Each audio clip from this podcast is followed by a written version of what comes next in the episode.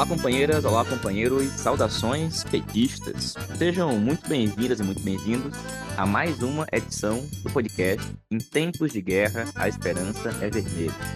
Hoje é sexta-feira, dia 15 de setembro. Eu sou o Patrick e toco a conversa com vocês. No episódio de hoje, comentamos as primeiras condenações por parte do Supremo Tribunal Federal dos acusados pelos atos golpistas do dia 8 de janeiro. E falamos também sobre a reforma eleitoral, que teve diversas propostas aprovadas na Câmara dos Deputados na última quarta e quinta-feira.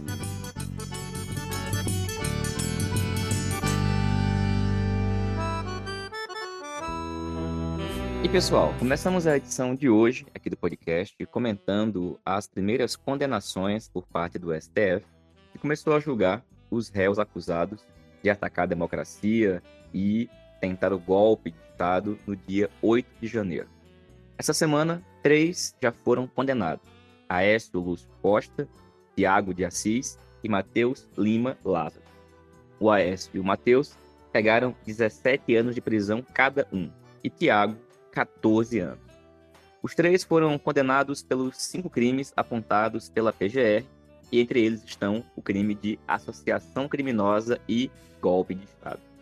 A maioria dos ministros seguiu o voto de Alexandre de Moraes.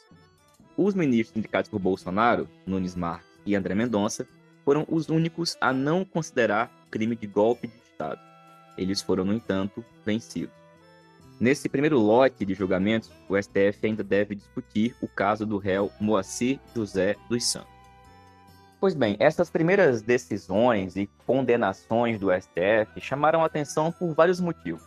Bom, talvez um primeiro deles tenha sido pelas defesas proporcionadas pelos advogados dos réus. Por exemplo, a defesa do advogado Henri Valdir Watindel Júnior, que falou o seguinte: que parece que estão sendo usados como diz o Pequeno Príncipe, os fins justificam os meios e podemos passar por cima de todos. Maquiavel, os fins justificam os meios. Pois é, vocês não ouviram errado. O sujeito confundiu o Pequeno Príncipe com o Príncipe de Maquiavel. Bom, isso é só uma demonstração de como é que funciona a mente, a capacidade dessa turma bolsonarista.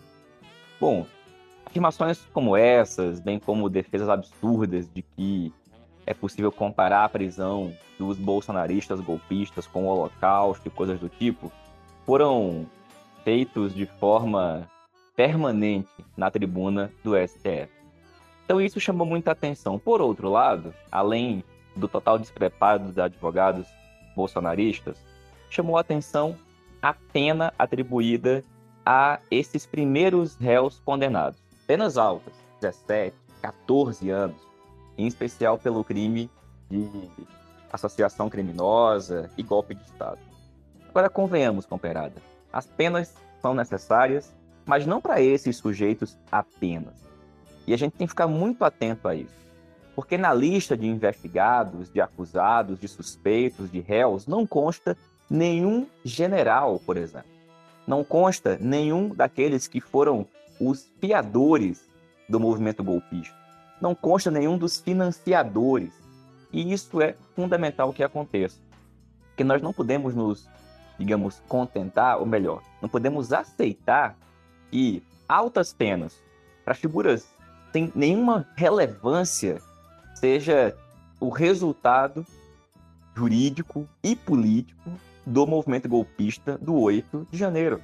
Essas figuras que foram condenadas a penas tão altas, o Aécio Lúcio, o Tiago de Assis e o Matheus Lima, não foram os organizadores, não foram os financiadores e não tinham o espaço e o poder político que tinham os generais, os comandantes, os militares envolvidos. E estes sim precisam responder com penas também altíssimas.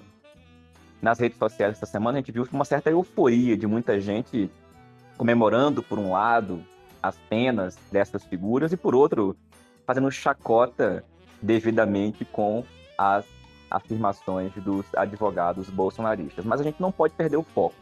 Pelo contrário, tem cheiro essa movimentação de altas penas para gente que não tem nenhuma maior relevância ou significância e uma tentativa de ir colocando panos quentes para não chegar nos verdadeiros responsáveis pela tentativa golpista do 8 de janeiro.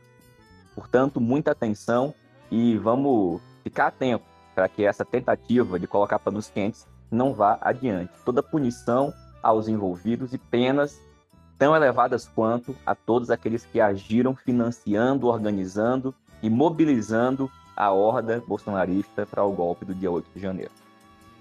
E pessoal, além das decisões do STF com relação aos golpistas do 8 de janeiro, essa semana também foi marcada pela votação na Câmara dos Deputados de uma chamada mini reforma eleitoral. Que de mini, vocês vão ver que não tem nada. Uma importante mudança, um importante conjunto de mudanças na legislação eleitoral que pode entrar em vigor já para as eleições de 2024, caso seja votada em tempo no Senado Federal.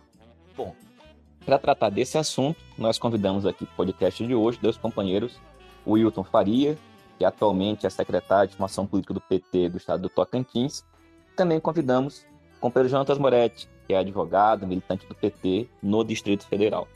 Bom, para começar a falar sobre esse assunto, é importante que todo mundo saiba o seguinte: essa proposta de mini reforma eleitoral vem no bojo de um conjunto de mudanças no Código Eleitoral que está sendo realizado lá no Senado Federal. Só que a Câmara tratou de assuntos muito específicos e muito importantes. Por exemplo, tentando alterar a cota de gênero, alterando as questões relativas a os recursos eleitorais, as cotas étnico-raciais nas chapas, mas talvez o tema mais polêmico, digamos assim, desta mini reforma diz respeito ao chamado quociente eleitoral. O que, que acontece? É que nas eleições passadas foi estabelecido um quociente eleitoral para que somente possa assumir as vagas aqueles candidatos de partidos que tiveram pelo menos 80% do quociente eleitoral alcançado. E dentro dos partidos que atingiram os 80%, somente os candidatos que atingiram 20% desse quociente. É uma conta meio difícil, aparentemente, mas que tinham o objetivo de criar cláusulas de barreira. Bom, acontece que essa mini reforma aponta para uma mudança nesse quociente, aumentando para 100% do quociente eleitoral, ou seja, dificultando que os partidos consigam atingir a quantidade de votos necessárias mínima para indicar um parlamentar, seja um vereador, um deputado estadual ou um deputado federal. Mas para contar mais em detalhes para a gente que foram, de fato, essas mudanças que a Câmara aprovou, a gente vai ouvir agora o companheiro Hilton Farias, lá do estado do Tocantins.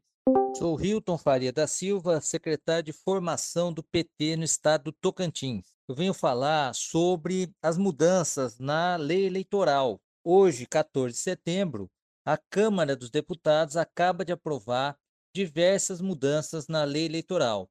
Eu vou falar mais a respeito da mudança na questão do, do cálculo né, do quociente eleitoral, é, da quantidade de votos necessário para algum candidato às eleições proporcionais, vereador, deputado federal, estadual, ser eleito. Né? Então, nós precisamos lembrar que o sistema eleitoral ele é manipulado pela classe dominante. Sempre foi assim, né? Nós temos que lembrar, na ditadura, por exemplo, criaram a figura do senador biônico. Né? O senador biônico ele não era eleito, era nomeado pela ditadura. Tá? Por quê? Porque a ditadura não tinha mais maioria no Senado e aí, com o senador biônico, ela voltou a ter maioria. Por isso que os senadores, que eram dois em cada estado, passaram a ser três, por culpa do senador biônico. Mas vamos lembrar o que, que foi discutido na Câmara, o que, que ela aprovou. Olha, a gente deve lembrar que antigamente as coligações permitiam né, que diversos partidos se juntassem para disputar a eleição de vereador, deputado estadual e federal, que são as eleições proporcionais. Isso acabou é, na eleição de 2018. Foi a última eleição com coligação. Mas, mesmo com, com, com coligação, ela permitiu, naquela eleição, que todos os partidos disputassem as sobras, independente de terem atingido o quociente eleitoral ou não. Foi a primeira vez que aconteceu isso. Em função de, dessa mudança eleitoral, o PT elegeu deputados federais em 25 estados do Brasil e deputados estaduais em 26 estados. Né? Foi o único partido que elegeu dessa forma. Os outros todos elegeram em menos estados. Né? Aí, quando chegou na eleição de 2020, com essa mesma regra, o PT elegeu muitos vereadores em cidades pequenas, né? facilitando a eleição dos trabalhadores, porque não era exigido né, o mínimo de quociente eleitoral para disputar vagas. Isso permitiu que algumas cidades se elegessem né, vereador do PT com a votação de 60% ou 70% do quociente eleitoral. O resultado é que a Câmara dos Vereadores refletiu mais a verdade dos votos. Né? Por exemplo, se o partido é, antigamente não fazia o quociente eleitoral, não elegia ninguém. E aí passou a se eleger. Então, é, diminuiu a diferença entre a distribuição de votos né, e, e, e, a realidade né, da Câmara eleita, né, na Câmara de Vereadores. Pois então, o que, que a direita fez? Em 2021 mudou essa regra e passou a exigir o mínimo de 80% do quociente eleitoral para eleger deputado federal. O resultado: o PT elegeu menos deputados federais do que era previsto. Era previsto por todos os analistas que o mínimo seria 78 deputados federais, elegeu só 70. E, além disso, ao invés de eleger em 25 estados, elegeu só em 20. É, a deputada Rosa Ney, do PT do Mato Grosso, foi a mais votada do estado e não foi eleita por causa disso.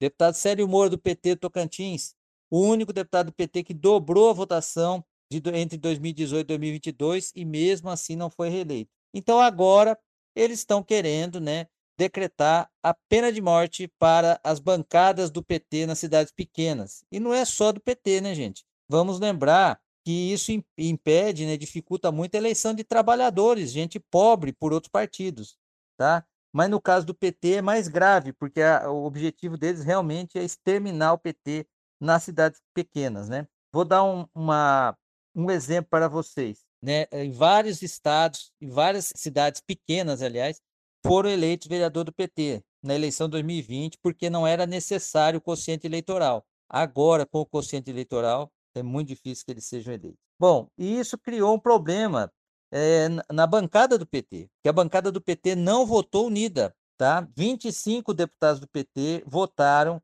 para exigir, no, no, no mínimo, 80% do quociente eleitoral. 26 votaram para ser necessário 100% do quociente eleitoral. Três se abstiveram e 14 não votaram. Então, na verdade, o partido praticamente rachou de cima e embaixo, né? E aí, gente, qual é o resultado disso? Resultado que, sabendo dessa condição, em 2024 o PT terá provavelmente o menor número de candidatos a prefeito e vereador desde o ano 2000, tá? Da mesma forma, isso vai é, acontecer em 2026 para deputado federal e estadual, tá? Agora eu pergunto, um partido sem candidatos elege? Isso representa fraqueza, representa desorganização. Nós precisamos ter mais candidatos em mais cidades e eleger mais. Vai acontecer exatamente o contrário. Nós vamos ter menos candidatos, vamos eleger menos e ainda corremos o risco de os militantes históricos do PT, sabendo da dificuldade, né, que vão passar é, deixar de candidatar e ainda vir uma leva de aventureiros, né? Passar uma temporada, passar uma chuva no PT, como já aconteceu no passado. Todo mundo lembra, né, que muita gente entrou para o PT quando o Lula foi eleito e depois saiu com o mensalão, depois voltou quando a Dilma foi reeleita e saiu quando deram o golpe para derrubar a Dilma. Pois é, a situação é essa, né? E a gente tem que discutir muito e, e vamos ver se o Senado vai aprovar porque o presidente do Senado, Pacheco, acha que tem que ser feita uma lei mais permanente. Então, nós temos uma batalha ainda lá no Senado e eu acho que vale a pena lutar, porque o Supremo Tribunal Federal tem um entendimento semelhante ao do PT, de que não se deve mais exigir o quociente eleitoral, porque o quociente limita a distribuição de vagas, né, impede os partidos minoritários de eleger e a bancada acaba sendo mais concentrada, né, menos representativa do que a realidade dos votos né, que o povo colocou na urna. E nós temos que lembrar disso. Nós temos que respeitar a vontade do povo. Se o povo dividir os votos, é porque ele quer eleger deputados, né, vereadores, né, principalmente de esquerda, que geralmente nas cidades pequenas são os menos votados, tá? Um abraço, muito obrigado. Valeu, Hilton. Muito obrigado, companheiro. Pessoal, agora vamos falar como é que essa discussão aconteceu lá no plenário da Câmara. Primeiro, é importante destacar o seguinte: é que o relator deste projeto é um deputado do Partido dos Trabalhadores, tá certo? É um deputado PT. E esse nosso companheiro, chamado Rubens Pereira Júnior, do PT do Maranhão, pelo visto não dialogou com o conjunto do partido e nem mesmo com o conjunto da bancada. Afinal de contas, ficou explícito durante a discussão que tinha uma profunda, mas uma imensa divergência, inclusive entre nós do PT. Para que vocês tenham uma ideia, quando se foi contabilizado os votos, no destaque 11, e foi justamente o destaque apresentado pelo partido Podemos, que tratava desse percentual de votos do quociente eleitoral, 25 deputados do PT votaram a favor do destaque que defendia a manutenção dos 80%, enquanto que 26 deputados do PT votaram contra o destaque, ou seja, 26 deputados petistas votaram a favor da cláusula percentual de 100% do quociente eleitoral. Para que vocês tenham uma ideia da divergência, a presidenta do partido, a nossa companheira Gleisi Hoffmann, foi à tribuna defender os 80%, enquanto que o líder do partido na Câmara, o deputado Zeca Dirceu, defendeu contra e, inclusive, liberou a bancada para que cada deputado pudesse votar como quisesse. Para a gente ter dimensão disso, vamos ver agora um trechinho da defesa pública transmitida pela TV Câmara da companheira Gleisi Hoffmann. Pode ter gente aqui que defenda o fortalecimento dos partidos, mas não tem quem defenda mais do que os petistas. Mas nós não podemos confundir a fortaleza do partido com o enfraquecimento das disputas eleitorais locais. Nós vamos para uma eleição municipal. Municipal. Temos mais de 5 mil municípios no Brasil.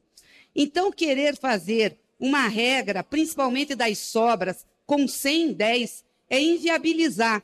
Não é só a eleição do PT, não só do PSOL, mas é do Podemos, são de outros partidos que compõem o sistema partidário. Muita gente vai perder cadeiras. Eu tinha feito, inclusive, uma proposta que o presidente Lira não aceitou, que seria de 80 a 10 nessa eleição, e aí poderia ser até de 100 10 na eleição de 26. Agora, se não mudar, eu queria defender os 80 a 10, inclusive para os companheiros do PT, que meu colega Zeca liberou a bancada, para esses companheiros que eu acho que a gente deveria votar nessa regra, pela realidade do PT nos municípios brasileiros. Nós estamos em mais de 3 mil municípios. Se a regra foi 110, nós vamos perder vereadores. Essa é a realidade do partido que eu presido, que eu conheço e que eu já coordenei eleições. Então, eu queria deixar isso claro aqui. Acho que nós devíamos fazer esse acordo, presidente, estou reiterando, pensei que tinham lhe apresentado a proposta, falei com o relator. Então, quero voltar aqui a pedir, inclusive para os membros do meu partido, pela realidade do PT em todo o território nacional, pela realidade da maioria dos partidos que estão aqui, que a gente vote no 80-10. Pois bem, esses foram trechos recortados da fala da companheira Glaze Hoffman, defendendo o percentual de 80% do quociente eleitoral.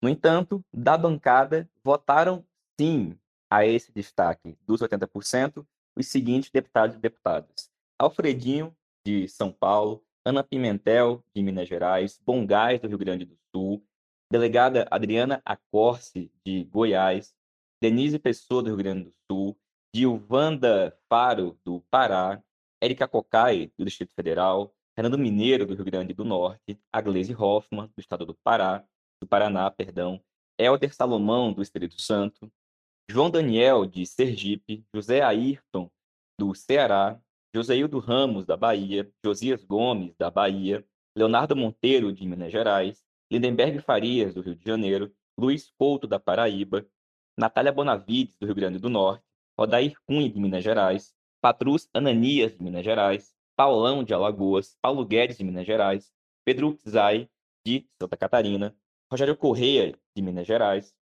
Valmir Assunção, da Bahia. Esses são os deputados, os 25, que votaram sim, ou seja, defendendo o percentual, o quociente de 80%. E votaram não dos deputados do PT, portanto, não ao destaque significa defendendo o 100%, o 110 que vocês ouviram aí do áudio da Glaze, da Glaze e que o companheiro Hilton tinha explicado, que dificulta a eleição de candidaturas do PT, de esquerda, em especial nas pequenas cidades. Votaram contra esse destaque.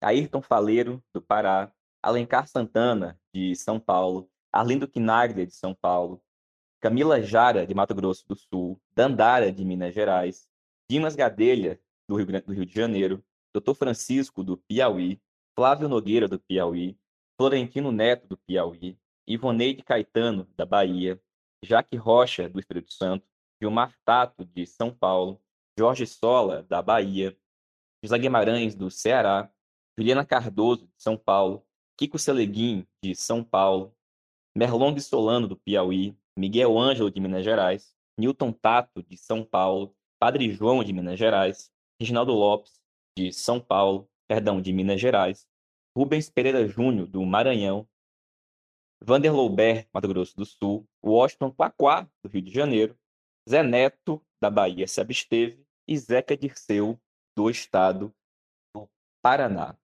Além do Zé Neto, da Bahia, que eu mencionei, tivemos ainda outros três deputados do PT que também se abstiveram e 14 deputados que não votaram, porque não estavam presentes no momento da votação. Como vocês percebem, uma profundíssima divisão na bancada, e, entre outros motivos, tem sua origem na ausência de discussão no conjunto do partido. Esse tema não teve debate, não teve discussão nas instâncias do partido. Foi um tema tratado, pelo visto, unicamente na bancada ou em uma parte dela. E, pelo que a gente deu para entender, do que a companheira Glaze falou, na tribuna da Câmara, sequer o que ela sugeriu ao relator foi acatado ou apresentado como proposta. De tal forma que é uma discussão muito importante e é um debate que está sendo conduzido de forma muito ruim e com prejuízos para a esquerda e para o PT em particular. Agora, para entender o conjunto das outras mudanças propostas por essa mini-reforma, além da que foi mencionada pelo companheiro Hilton, que vai ouvir agora o companheiro Jonatas Moretti, que é advogado e militante do PT no Distrito Federal. Olá, camarada Patrick. Olá, demais camaradas do podcast. Em tempos de guerra, a esperança é vermelha. Como geralmente vem ocorrendo no Brasil, um ano antes de uma eleição, o Congresso Nacional aprova mudanças na legislação eleitoral. E este ano não foi diferente. Nesta quinta-feira, foi aprovado dois projetos de lei na Câmara dos Deputados que ainda serão apreciados no Senado. Fora isso, também há uma PEC que trata de eventuais anistias por descumprimento das cotas de gênero que ainda está em tramitação. Dos dois projetos já aprovados na Câmara, o ponto mais polêmico e de repercussão é o aumento da votação mínima dos partidos para, participar, para participarem da divisão das cadeiras no parlamento que neste episódio já foi muito bem trabalhado pelo companheiro Hilton. Mas também houve algumas modificações que, ainda que tenha menor relevância, é importante fazermos o destaque. Do ponto de vista da participação política das mulheres, no caso da tipificação do crime de violência política de gênero, foi acrescentada a possibilidade de se fazer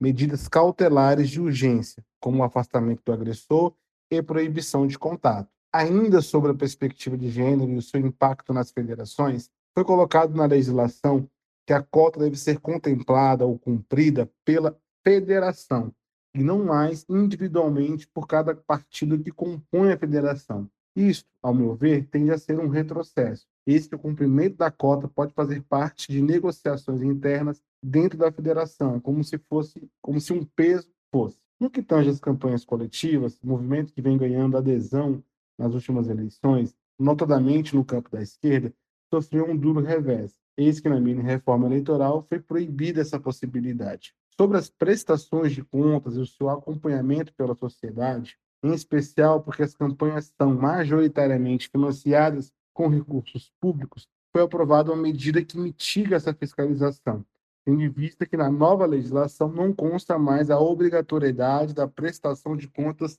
parcial, que era aquela realizada no meio da campanha. Continuando no tema do financiamento de campanha, a mini reforma aumentou o percentual de autofinanciamento dos candidatos. Aqui vale um breve resgate histórico. Logo após o término do financiamento empresarial de campanha, a então legislação permitia que o autofinanciamento era praticamente livre. Este o limite era o próprio teto de gastos para o cargo. Aí tivemos o efeito Dora e outros, onde foi mantido ou comprovado um absoluto desequilíbrio financeiro. Para evitar este problema, a legislação limitou o autofinanciamento em até 10% do teto de gasto para o cargo. Com a mini-reforma, no caso dos cargos para o executivo, o teto passa agora a ser de 20%, desde que seja 10% do candidato e mais 10% do vice. Para o Senado, o limite passa a ser de 30%, sendo 10% para o candidato e mais 10% para cada um dos dois suplentes. Foi feito também alguns ajustes no calendário eleitoral, de modo que implementou-se uma fase administrativa, período este entre o registro de candidatura e o início da campanha, destinado para a organização e planejamento da campanha, de forma que os candidatos escolhidos em convenção possam, antes da campanha, já contratarem serviços advocatícios, contábeis, de marketing, inclusive digital, produção de material gráfico, além de outros serviços é, destinados a, a viabilizar suas campanhas, desde que tais contratações constem da prestação de contas e sejam, claro, pagos pela conta bancária da campanha. Também como forma de flexibilizar o fim das coligações proporcionais, que já perdura há duas eleições, a mini-reforma aprovada passou a permitir expressamente a possibilidade de propaganda conjunta de candidaturas de partidos diferentes, inclusive com confecção de materiais conjuntos,